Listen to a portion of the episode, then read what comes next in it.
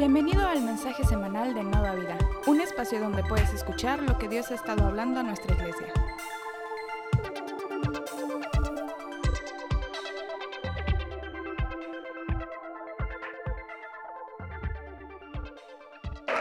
Yo no sé si tú estás contento de estar aquí. Eh, muchas gracias, Juan. Quisiera que le diéramos un fuerte aplauso a todos los voluntarios que están aquí. Bueno, tal vez no estás viendo desde Zoom, tal vez no estás viendo desde Facebook, pero yo quiero decirte que desde temprano hay un grupo de chavos, todos locos, la neta. todos locos, pero por una misma razón y, y me encanta. Y nada de esto sería posible sin cada uno de ustedes. Entonces, eh, se merecen un fuerte aplauso, la verdad. Este, gracias. Gracias por dar ese paso, gracias por sacrificar su tiempo, dar de su esfuerzo por Dios. Y realmente estamos muy felices de estar aquí. Tal vez no estás viendo desde Zoom. Yo quiero animarte a que puedas encender tu cámara. Quiero ver tu rostro. Desde aquí los estoy pudiendo ver algunos. Este, desde ahí veo al rostro de la iglesia, Josué, otras personas este, que están viéndonos en este momento. Así que quiero que vayan encendiendo sus cámaras aún así. Si estás en Facebook, eh, jálate para Zoom. Queremos todavía verte más. Y bueno, hoy vamos a ver un mensaje acerca de la serie que estamos pasando. Pero antes quería recordarles, la próxima semana tenemos nuestra reunión presencial otra vez. Empezamos reuniones presenciales. Yo no sé si tú estás emocionado, yo estoy bastante emocionado porque hemos, es algo que hemos estado esperando, hemos estado orando por bastante tiempo. En enero tuvimos algunas reuniones y bueno, todavía vamos a tener más reuniones aquí. Es algo que está en nuestro corazón hacer iglesia en Tuzla. Así que yo quiero animarte a que invites a una o tres personas. Yo no sé si tú ya pensaste en quién vas a invitar, pero realmente es un momento donde tienes que invitar a alguien que pueda recibir esa palabra de Dios, que le puede levantar el ánimo, que puede darle vida nueva, que puede transformar su vida. Así que ah, te animo, piensa en una, tres personas, empieza a orar, empieza a invitar próximo domingo a las 12 del día. Y bueno, Hoy voy a traer un mensaje acerca de la nueva serie que tiene que ver con nuevos comienzos. Y yo estaba cuestionándome, Dios, ¿qué, qué quieres que hable este, esta semana? ¿Qué, qué quieres que, que, ponga? Y me trajo un versículo como cuando puse nuevos comienzos. Era como el versículo obvio, pero creo que Dios fue poniendo más cada vez en la medida en que iba leyendo. Y decidí titular mi mensaje el día de hoy, Transformación para lo Nuevo transformación para lo nuevo. Si me acompañas en la Biblia, 2 Corintios 5, 14 al 21, tal vez no lo van a poner en pantalla porque estoy leyendo otra versión, pero dice, sea de una forma u otra, el amor de Cristo nos controla. Nos controla. Recuerda eso, el amor de Cristo nos controla. Ya que creemos que Cristo murió por todos, también creemos que todos hemos muerto a nuestra vida antigua. Él murió por todos para que los que reciben la nueva vida de Cristo ya no vivan más para sí mismo, más bien vivirán para Cristo, quien murió y resucitó por ellos. Así que hemos dejado de evaluar a otros desde el punto de vista humano. En un tiempo pensábamos de Cristo solo desde un punto de vista humano. ¿Qué tan diferente lo conocemos ahora? Esto significa que todo el que pertenece a Cristo se ha convertido en una persona nueva. La vida antigua ha pasado, una nueva vida ha comenzado. Y todo lo que es un regalo de Dios, quien nos trajo de vuelta a sí mismo por medio de Cristo. Y Dios nos ha dado la tarea de reconciliar a la gente con Él pues Dios estaba en Cristo reconciliando al mundo consigo mismo, no tomando más en cuenta el pecado de la gente, y nos dio a nosotros este maravilloso mensaje de reconciliación. Así que somos embajadores de Cristo. Dios hace su llamado por medio de nosotros. Hablamos en nombre de Cristo cuando le rogamos vuelvan a Dios pues Dios hizo que Cristo, quien nunca pecó, fuera la ofrenda por nuestro pecado para que nosotros pudiéramos estar en una relación correcta con Dios por medio de Cristo. Wow. ¿Por qué no cierras los ojos en tu lugar? Si estás aquí presencial, vamos a cerrar los ojos el día de hoy. Vamos a orar, papá, te damos gracias. Gracias porque nos permites estar aquí un domingo más, Señor. Te pido que la palabra de hoy no sean palabras que solamente salgan de mi boca. Te pido, Señor, que tú pongas la palabra correcta para animar, para retar. Señor, que traigas revelación a nuestra vida, Señor, respuestas a las cosas que estamos pasando, Señor, que nos hagas conocer más de tu perfecto amor, de quién eres tú, Señor, en el nombre de Jesús. Amén. Amén. ¿Cuántos saben que todos pasamos por fases distintas en la vida? Tenemos distintas etapas, distintas fases de la vida. Eh, ¿Por qué? Porque todos estamos en un proceso. Y todos acá yo creo que estamos en un proceso de santificación en un proceso de santificación. Nadie aquí ha llegado a la meta, todos somos imperfectos, yo soy el principal imperfecto, yo soy el principal que comete errores. Todos estamos en un proceso de santificación, estamos en distintas fases y hay fases en la vida en la que muchos de nosotros no estamos orgullosos. Yo no sé si te pones a recordar, yo me pongo a pensar en algunas fases de mi vida y me pongo como, no quiero recordarlas, quiero, quiero evitar pensar en ellas, ¿no? esas decisiones que tal vez tomé en algún momento es como que por favor, bórrate, no quiero pensar. Eh, y hay fases que también en la vida que me dan vergüenza, ¿no? Pubertad. Dios borra eso, por favor. Elimina esa historia. Pero todos pasamos por fases, todos pasamos por diferentes caminos, por distintas etapas en nuestra vida. Y durante estas etapas, durante estas fases, empezamos a experimentar ciertos cambios. Empezamos a experimentar ciertas decisiones, las cuales nos van convirtiendo en quienes somos nosotros. De repente tuvimos una fase donde nuestra forma de ser incluso era muy distinta, nuestros gustos eran muy distintos. De repente muchos eh, eh, adolescentes que van a querer negarlo tuvieron su etapa moxa porque era famoso en ese tiempo. Eh, qué pena, ¿no? pero todos tenemos como que ciertas etapas que vamos cambiando. yo, yo me tengo que revelar, yo una etapa que bailaba breakdance. Yeah, no, pero, hay, ciertas, van habiendo cambios, ¿no? Jesús nos alcanza. Eh, y, van habiendo cambios en nuestra vida que vamos haciendo conforme vamos creciendo, eh, conforme vamos cambiando esas fases, esas etapas. Y hoy, eh, ahorita estamos hablando de nuevos comienzos nuevos comienzos en Jesús. ¿Cómo podemos volver a tener un nuevo comienzo en Jesús? Y decidí hablar un poco acerca de las fases de transformación que vivimos al momento de venir a Jesús. ¿Por qué? Porque déjame decirte que el cambio en Jesús o, o la transformación en Jesús no es algo que sucede de un momento a otro, es un proceso. Es un proceso, hay distintas etapas, hay distintas fases en las cuales nos llevan. A veces nos preguntamos, bueno, ¿por qué no puedo dejar de hacer eso? Todos estamos batallando con algo el día de hoy, todos estamos en un proceso de santificación. Y yo quiero animarte a entender más o menos cómo es este proceso, cómo lo he entendido a través de la Biblia acerca de esto. ¿Por qué ya no puedo pecar? ¿Por qué no puedo dejar de pecar? ¿Por qué? Porque hay ciertas cosas que aún no puedo cambiar en mi vida. Hay tantas cosas y todos estamos en una distinta etapa. Tal vez tú ya superaste alguna y otros están batallando con otra. Muchos estamos batallando con las mismas áreas. Y es que... Eh, seguir a Jesús no es un proceso donde solamente recibo a Jesús y automáticamente todo, todo, todo cambia, de, empiezo a ser obediente 100%, ya no peco. No es así, ojalá fuera así de fácil, pero no es así. Todos estamos en ese proceso de santificación y tenemos que comprometernos a permitirnos ser transformados por Jesús. A permitirnos ser transformados por Jesús. Ahora es importante diferenciar dos cosas. Cambio no es lo mismo que transformación.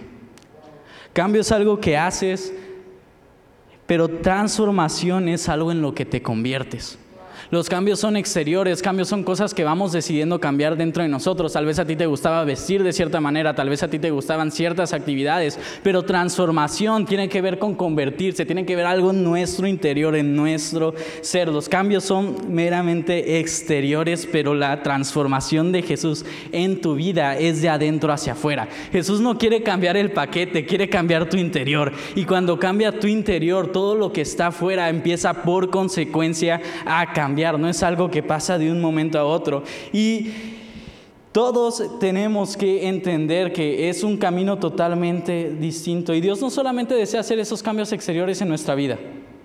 Y no estoy diciendo que los cambios exteriores no sean buenos, son buenos, hay cambios que creo que tenemos que hacer, pero no son la meta no son la meta. Él desea tocar tu corazón, Él desea transformarte y muchos queremos cambiarlo en tal vez en la manera en que nos vestimos, eh, en la manera en que nos vemos a los ojos de otras personas, en cómo eh, tal vez solamente tratamos a otros, y, está bien cambiar en la manera en que tratamos a otros, pero a veces en el exterior decidimos tratar bien a la persona cuando dentro de nosotros hay mera, eh, solamente juicio, y Dios no desea que seamos hipócritas, que hablamos una cosa afuera y dentro de nosotros estamos pensando cosas distintas.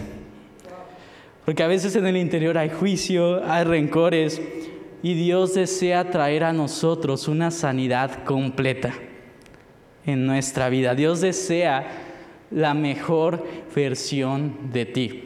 La mejor versión de ti. Hay una canción que me fascina, que cantamos bastante en la iglesia, y es que Dios nos ama tanto que no va a dejarnos así. Dios nos ama tanto que no va a dejarnos así. Porque lo que no tratas en tu interior en algún momento va a salir a la luz.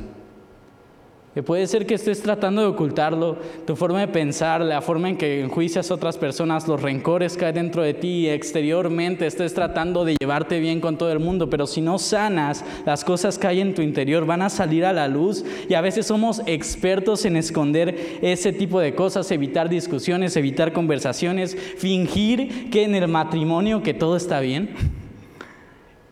Pero dentro de cada uno se sabe la realidad de las cosas. Se sabe la realidad de las cosas. Y es que el interior es la parte más importante, porque déjame decirte, de lo que estás lleno es lo que te controla. De lo que estás lleno es lo que te controla. ¿Qué es eso de lo cual nutres y llenas tu vida? ¿Qué es eso en lo cual le das más importancia, más valor de tu tiempo, más esfuerzo? Le das el tiempo esencial dentro de cada una de tu vida. De lo que estás lleno te controla. Eres controlado por aquello a lo que dedicas más tiempo en tu mente, en tu corazón y en tus fuerzas. Muchos somos controlados por estrés. Muchos somos controlados por desesperación, otras personas eh, controladas por trabajo, por relaciones. Yo no sé por qué cada uno de nosotros puede estar siendo controlado, pero me encanta que el primer versículo que leemos dice, el amor nos controla. El amor nos controla. Yo deseo que seamos una iglesia que somos controlados por el amor de Jesús, por el amor de Dios a nosotros, porque hemos decidido dedicar nuestras fuerzas, nuestras mentes, todo nuestro ser a llenarnos de Él. Y de eso se trata todas las cosas que hacemos. Nosotros no venimos a cantar y hace rato estábamos alabando y estábamos cantando todos juntos y me encanta, pero no venimos a cantar solamente a decir, ¿sabes qué? Yo te amo Dios, eh, yo, yo, te alabo Dios. No, no, ¿por qué? Porque no se trata de lo que nosotros solamente le damos a Dios, se trata de cómo Jesús nos llena en la medida en que nosotros respondemos al amor que Él nos dio. Se trata del amor que Jesús dio hacia nosotros, que es cuando nos llenamos y cuando nos llenamos del amor de Jesús somos capaces de responder con amor hacia Él y a las demás personas, porque ninguno de nosotros puede amar si no ha recibido el amor completo de Dios. Y es necesario que nosotros nos llenemos si queremos hacer cambios en nuestra vida, si queremos hacer cambios en nuestro interior, que al final se puedan reflejar en el exterior. En el exterior. Nosotros podemos amar de forma genuina cuando conocemos y permitimos que el amor de Jesús nos llene.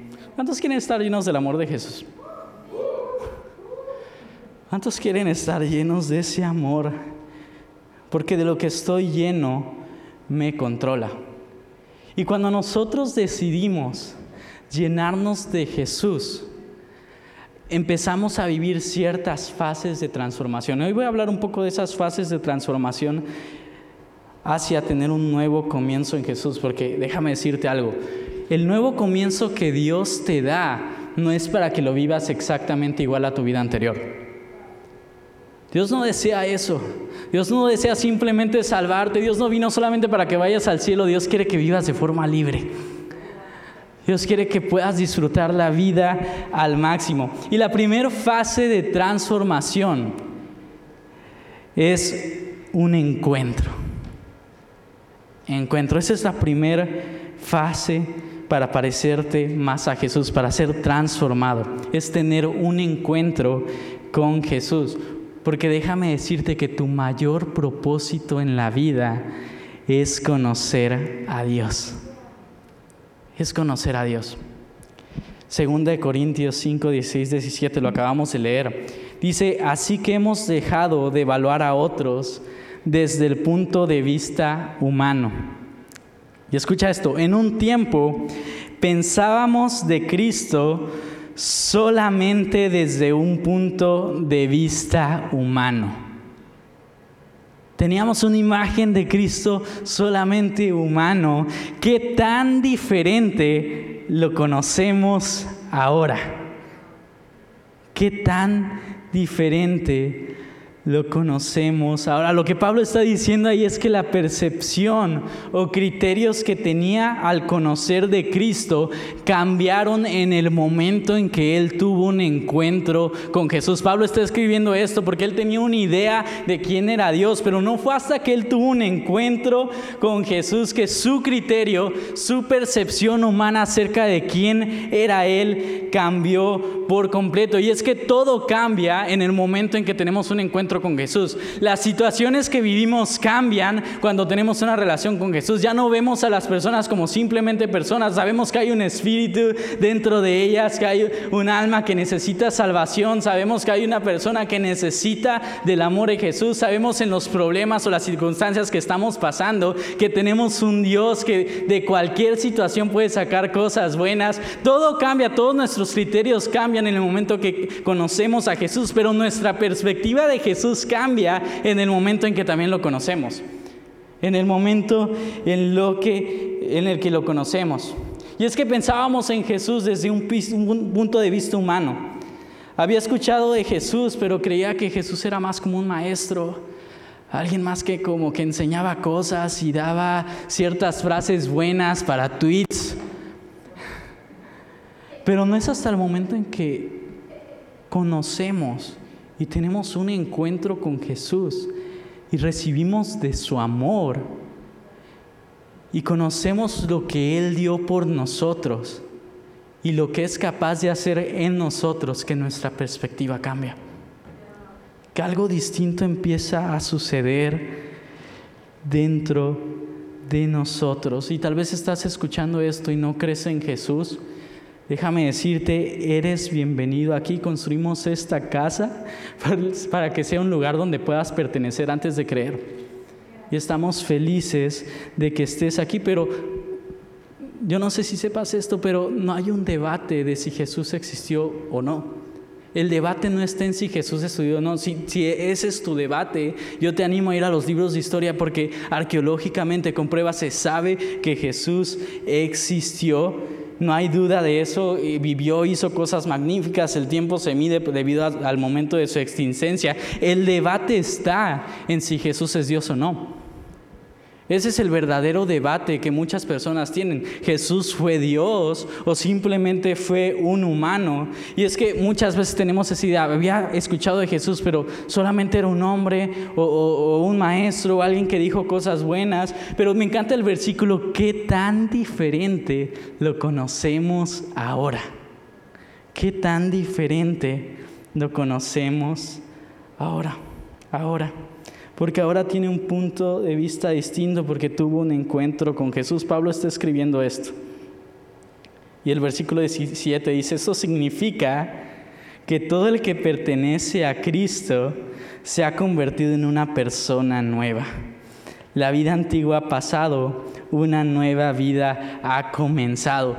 El conocer quién es Jesús para nuestra vida nos da el propósito y nos da el conocimiento de que hay una nueva vida en Él, de que tenemos una nueva oportunidad en Él, que tenemos un nuevo comienzo. Significa que cuando encuentro a Jesús, no solamente cambio en mi exterior, cuando encuentro en Jesús soy transformado de dentro hacia afuera y empiezo una etapa de transformación porque hay una nueva vida viniendo a mí. Hay una nueva oportunidad.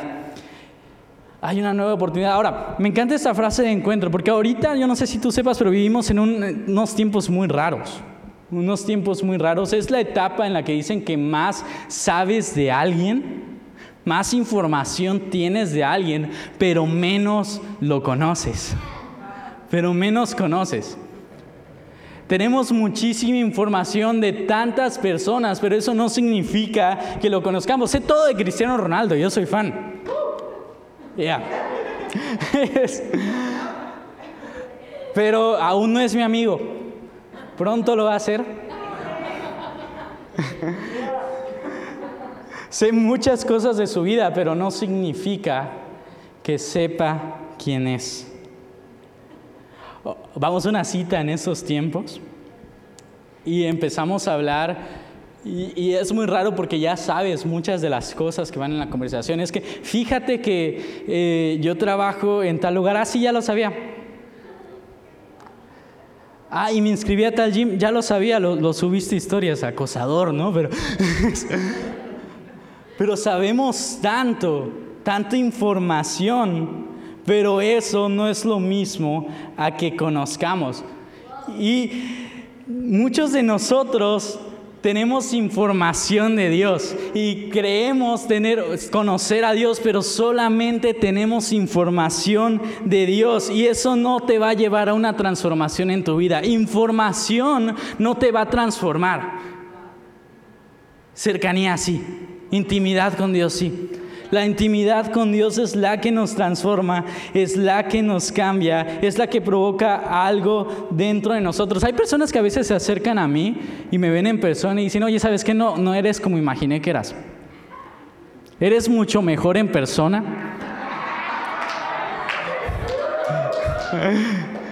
Yo no sé si eso es bueno o malo, ¿sabes? Pero, ¿por qué? Porque información no te da el contexto completo para conocer a alguien. Porque pasa esto, distancia crea distorsión. Distancia crea distorsión. Y yo creo que nunca seremos una iglesia que juzgue personas que ni conocemos. Que juzguen la distancia. ¿Por qué? Porque distancia genera distorsión. Pero cercanía crea perspectivas correctas. Cercanía crea perspectivas correctas y Dios desea cercanía con nosotros. Y ese es el poder de la oración. Ese es el poder de la oración, porque la oración crea cercanía con Dios. Dios no es alguien que solamente quiere que conozcas información de Él, quiere una relación contigo. Incluso puedes venir toda la semana si quieres. Puedes venir todos los domingos, yo te voy a predicar, voy a gritar, voy, a hacer chistes malos y te vas a reír por compromiso, pero nada de eso te va a transformar. Nada de eso te va a transformar. ¿Por qué? Porque solamente es información. Pero cuando vas, tú vas a tu casa, cierras la puerta, te pones de rodillas y comienzas a buscar a Dios en tu habitación. Y creas esa cercanía, perspectivas correctas acerca de quiénes Dios empiezan a venir a tu vida. Es buena la iglesia, Dios anima a que nos congreguemos, congréguense, no como los que no se congregan. Pero la cercanía con Dios es la que trae transformación a nuestra vida. Es una fase de transformación. Veo las cosas distintas porque lo conozco. Ahora, el apóstol Pablo sabía totalmente de esto. Yo no sé si tú has leído, pero en Hechos 9, él literalmente iba en camino a matar cristianos. Iba camino a asesinar cristianos. Era alguien con muchísima información, alguien súper respetado, un religioso súper respetado, pero no es hasta que va en un camino hacia asesinar cristianos que de repente una luz muy fuerte que lo deslumbra, que lo deja ciego y que tiene en ese momento un encuentro con Jesús y que donde ese momento le empieza a hablar y él se empieza a asustar, ¿quién es quien me está hablando? Que lo envía a un lugar para que Ananías después le predica a él. No es hasta que él tuvo un, un encuentro con Jesús que una perspectiva correcta vino a su vida. Y Pablo está escribiendo esto porque lo vivió. Él tenía una idea acerca de quién era Dios, pero no es hasta que tuvo ese encuentro que él fue transformado. ¿Por qué? Porque un encuentro con Dios siempre lleva hacia el arrepentimiento. Un encuentro con Dios siempre lleva al arrepentimiento. Arrepentimiento no es levantar la mano o llorar al final de una reunión cuando alguien te pide que lo hagas. Arrepentimiento tiene que, tiene que ver con cambiar de opinión.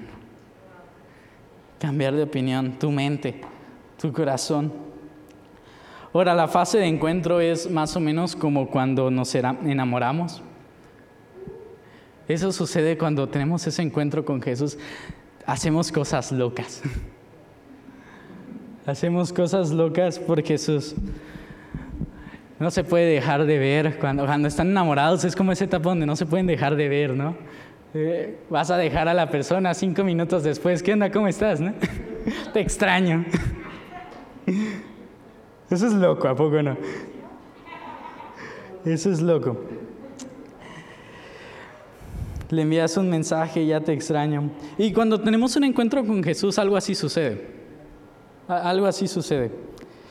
Eh, si recuerdas cómo eras cuando recibiste a Jesús, no podías pasar nada de tiempo sin Él. Te tocaba lavar baños. Gracias Dios por este privilegio de servir aquí. Gracias por escogerme. ¿Por qué? Porque estás enamorado completamente con Dios. Servías tanto, estabas tan dentro de sus planes, te emocionaba todo lo que pasaba con Él, veías todo como un privilegio, pero de repente ese privilegio se empezó a convertir en carga. Lo que fue bendición, de repente empezó a ser carga. Ay, otra vez iglesia. Ay, otra vez el baño, ay, otra vez ese tiempo con Dios. ¿Y, qué pasó que, que, de repente cambió nuestra vida? ¿Qué pasa en ese periodo, en esas fases, que de repente ese enamoramiento que teníamos con Dios de repente desapareció y empezamos a verlo como carga? Y todos nosotros hemos pasado por esa circunstancia, pero lo único que necesitamos es ir a nuestro cuarto, arrodillarnos, tener cercanía con Dios y permitir que el Espíritu Santo nos vuelva a tocar, que vuelva va a avivar esa llama. Es lo único que necesitamos. Y es que el tener un encuentro con Dios no es algo que sucede una vez. No es algo en lo que te gradúas. Es algo intencional. Algunos lo único que necesitamos es recargarnos en cercanía con Dios, tener ese encuentro con el Espíritu Santo en nuestra habitación. Segundo punto, voy a ir más rápido. Establecimiento. Primer punto, encuentro. Segundo punto, establecimiento. Establecimiento tiene que ver con fundar, construir bases firmes. Y el versículo 17 que leímos hace rato es, esto significa que todo el que pertenece a Cristo se ha convertido en una persona nueva. La vida antigua ha pasado, una nueva vida ha comenzado. Me fascina esto porque habla de una vida vieja, pero también de una nueva. Habla de transformación, habla de nuevas oportunidades. No se trata de solo arrepentirnos, se trata de transformarnos. No se trata con que Jesús solamente vino a salvarnos y ahí quedó. Se trata que Él hay un futuro en Él. Que hay una nueva vida empezando, comenzando. Y que tenemos una nueva oportunidad para ahora caminarla junto con Él. Mi pregunta es para ti, ¿qué es diferente de tu vida ahora que tienes una relación con Jesús? ¿Qué es diferente de tu vida ahora que tienes una relación con Jesús?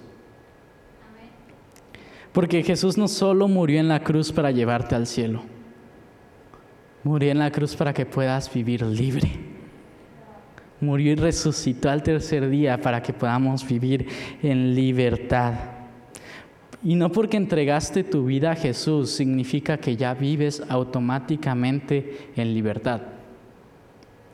No es solamente hago la oración, ya vivo totalmente libre. Hay muchos cristianos que conozco que no tienen una vida sana. Hay muchos cristianos no sanos que conozco. Hay muchos matrimonios no sanos que conozco. Muchos matrimonios no sanos que conozco. Y es que no solamente porque te casaste y diste el voto en la boda, significa que vas a tener un matrimonio feliz. Que vas a tener un feliz matrimonio, un matrimonio sano. Y es lo mismo con Jesús. Él enciende la flama, pero si no estamos comprometidos a avivar la llama y establecernos, tenemos que establecernos en Él, tenemos que establecernos en Jesús. Y una de las formas en que creo que Dios trae libertad a tu vida es la comunidad es la comunidad. Las personas que pone a tu lado te retan y te ayudan a crecer o te pueden hundir. Y, eso me encanta de la iglesia porque por eso tenemos grupos pequeños o grupos conexión. Nos reunimos entre semana, eh, ya sea por medio de Zoom, ya sea por distintas plataformas. Pronto espero que en persona. Y, y empezamos a tener conversaciones, pero no solamente son conversaciones, son relaciones que empiezan a surgir dentro de esos grupos en las cuales empezamos a convivir y empezamos a crecer. ¿Por qué? Porque la misma Biblia menciona que cuando dos personas están, nos vamos limando, vamos creciendo entre nosotros y eso sucede cuando hay comunidad dentro de nosotros. Nos empezamos a establecer, empezamos a crecer y cuando nos reunimos cada vez de cada grupo, yo no sé tú, pero yo al final creo que me parezco más a Jesús. Porque me reúno con personas que si bien no todos somos perfectos, todos la regamos, todos estamos en ese camino, pero nos limamos y nos ayudamos a crecer en Él. Nos afilamos unos a otros. Y cuando estás en una relación sana con amigos, una relación sana te ayuda a establecer tus doctrinas. Ahora, ¿qué son doctrinas? Doctrinas tienen que ver con principios, valores y tus creencias. Tus creencias. Te ayudan a establecer tus creencias. ¿Por qué? Porque tus creencias determinan tu comportamiento. Tus creencias determinan tu comportamiento. Cada día, y, lo malo es que cada año hacemos una lista de comportamientos que tenemos que cambiar, pero en vez de cambiar el fruto, que son nuestros comportamientos, tal vez debemos cambiar nuestras creencias, que son la raíz. ¿Qué creencias tenemos que cambiar dentro de nosotros, que están en nuestro interior, para que nuestro comportamiento cambie? para que nuestros comportamientos cambien. Y tenemos que poner fundamentos que crees sobre Dios y por eso toda nuestra doctrina viene de la Biblia. Necesitamos poner la verdad de Dios sobre, necesitamos poner la verdad de Dios sobre nuestra verdad, sobre nuestra verdad. No dejes que la experiencia, tu experiencia le dé forma a tu teología. No dejes que tu experiencia le dé forma a tu teología. Deja que tu teología dé forma a tus experiencias. Tercer punto, equipamiento. Equipamiento. Entrenar. ¿Qué es equipamiento? Tiene que ver con entrenar, adquirir las herramientas necesarias para tu propósito. Segunda de Corintios 5, 18, 19, los versículos que leímos antes, y dice, todo esto es un regalo de Dios, quien nos trajo de vuelta a sí mismo por medio de Cristo. Y Dios nos ha dado la tarea de reconciliar a la gente con Él. Pues Dios estaba en Cristo reconciliando al mundo consigo mismo, no tomando más en cuenta el pecado de la gente, y nos dio a nosotros este maravilloso mensaje de reconciliación. Todos tenemos un propósito en Jesús, todos. Todos tenemos un propósito general y todos tenemos un propósito único. Son dos tipos de propósitos que tenemos cada uno. Y lo más difícil de la vida, bueno, el general es el que todos llamamos, eh, eh, todos somos llamados a hacer, que es reconciliar al mundo con Dios. Ese es el general. Todos tenemos ese llamado, reconciliar al mundo con Dios. Además, este es el único que tiene que ver con nuestros talentos, que tiene que ver con nuestras habilidades. Ahorita voy a hablar más de eso. Pero lo más difícil en la vida eh, no es cuando otros no te entienden, lo más difícil es cuando tú no te entiendes a ti mismo. Y muchos de nosotros estamos buscando ser aceptados en algún lugar, pero déjame decirte, tenemos que aprender a descubrir quiénes somos en Jesús, en, qué nos llamó, en cómo nos está equipando Él, qué, qué habilidades nos dio, quiénes somos en Él. Y todos tenemos que ir en un viaje de autodescubrimiento de conocer cada cosa, hacer un inventario de nuestros talentos, hacer un inventario de nuestras habilidades, eh, donde que no, Dios nos dio. Pero tristemente, muchos no creemos que lo que Dios nos dio es significativo. A mí me ha pasado, no sé, no sé si a ti. Eh, a veces creemos, bueno, es que yo no tengo tanto talento como otros. y muchas veces hacemos menos los talentos, habilidades, actitudes que Dios nos dio. Y Pablo habló de esto. Pablo habló de esto. Es en 1 Timoteo 4, el versículo 14 al 16. Dice, no descuides el don espiritual que recibiste mediante la profecía que se pronunció acerca de ti, cuando los ancianos de la iglesia te impusieron las manos. Presta suma atención a estos asuntos. Entrégate de lleno a tus tareas para que todos, vean cuánto has progresado.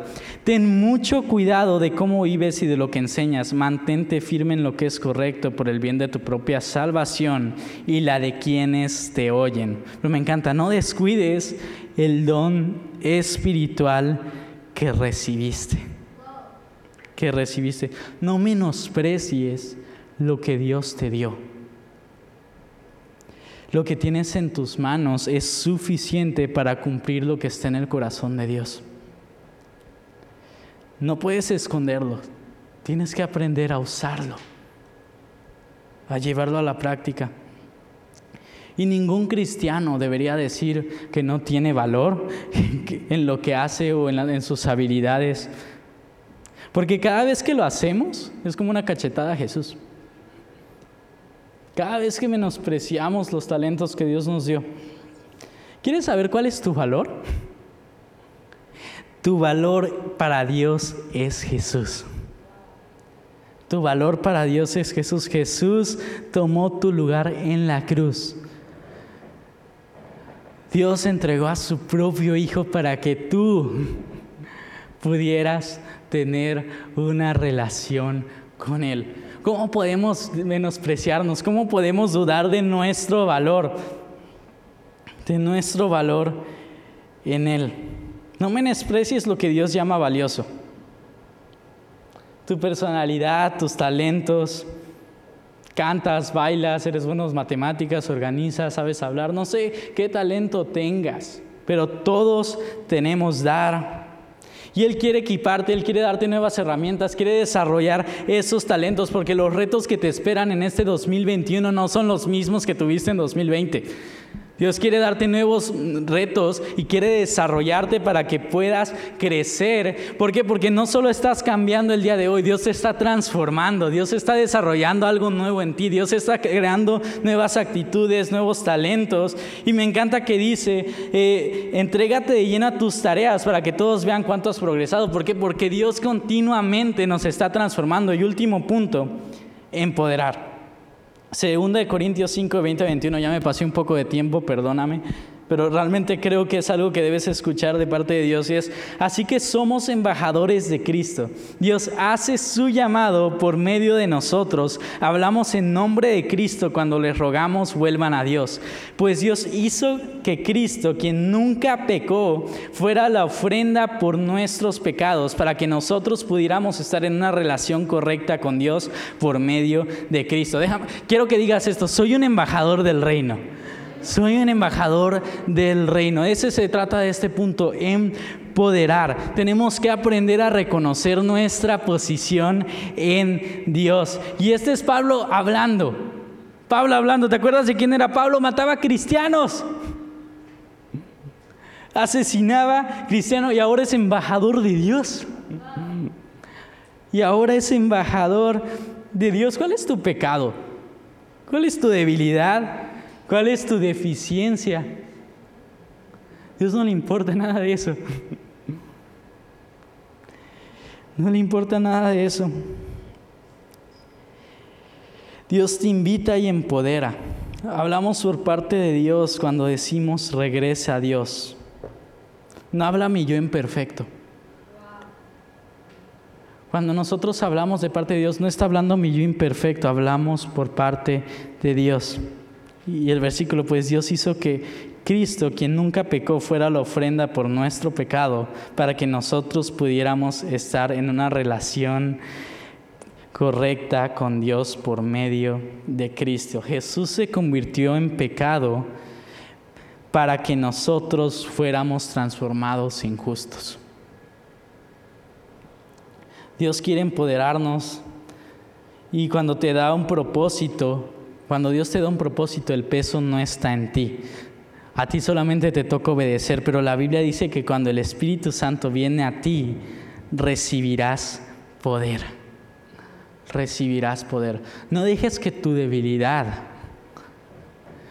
te prive de vivir los propósitos que Dios tiene para tu vida. No dejes que tu debilidad, tus miedos te limiten. Cuando iniciamos la iglesia, mis papás son los pastores y cuando estábamos iniciando, creo que todos teníamos como ese miedito, ¿no? De cómo vamos a hacerle para abrir una iglesia. y particularmente yo, o sea, ¿cómo voy a abrir una iglesia? ¿Qué, qué habilidades tengo? Todo eso. Pero no es mi trabajo construir la iglesia de Dios. Es del Espíritu Santo. A mí solamente me toca obedecer. A mí solamente me toca caminar. Y su gracia, su gracia que nos salva, su gracia que es más grande que cualquier pecado, es capaz de levantarnos y llevarnos a las posiciones que Él desea que estemos. Tal vez estás aquí por primera vez, tal vez tú nos estás viendo eh, por Facebook, por Zoom por primera vez. Déjame decirte, no te has hundido lo suficiente. No te has hundido lo suficiente. No hay pecado tan grande que sea más grande de la gracia de Dios, donde la gracia de Dios no pueda salvarte. Él te puede salvar, su gracia te puede salvar, su gracia te puede sostener, su gracia te puede dar una nueva oportunidad y llevarte a una transformación.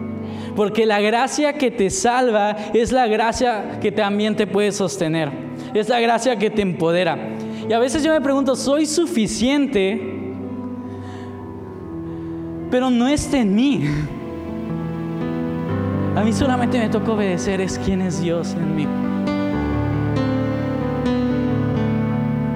Si estás aquí por primera vez, nada más quiero hacerte una invitación.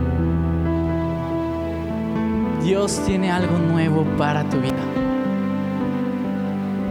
Y Dios solo nos únicamente vino aquí para salvarte, vino aquí para que tú puedas vivir una vida libre, para que puedas disfrutar, tener un encuentro con Él, que puedas encontrar un propósito con Él, establecerte en Él,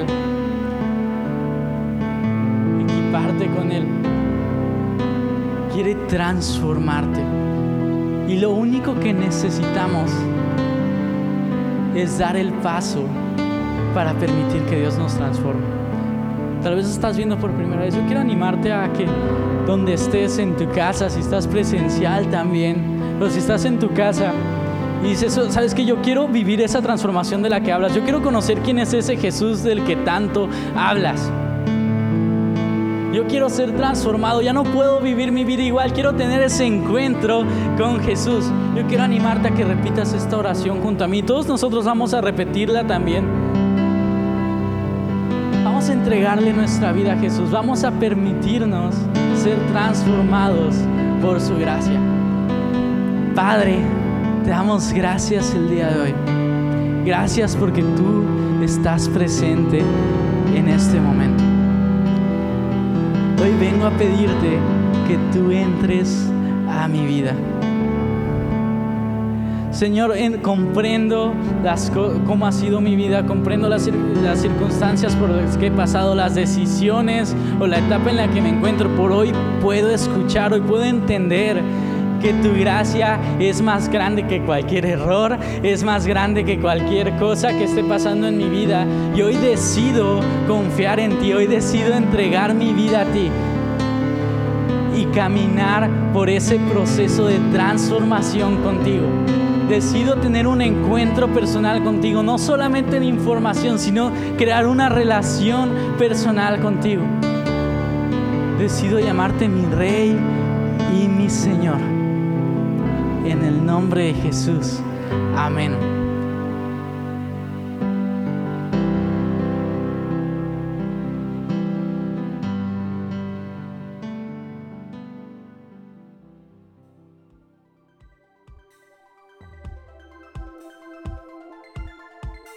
Gracias por escuchar este mensaje. Si quieres conocer más de nuestra iglesia y formar parte de nuestra familia, síguenos en nuestras redes sociales como arroba Nueva Vida Tuxla.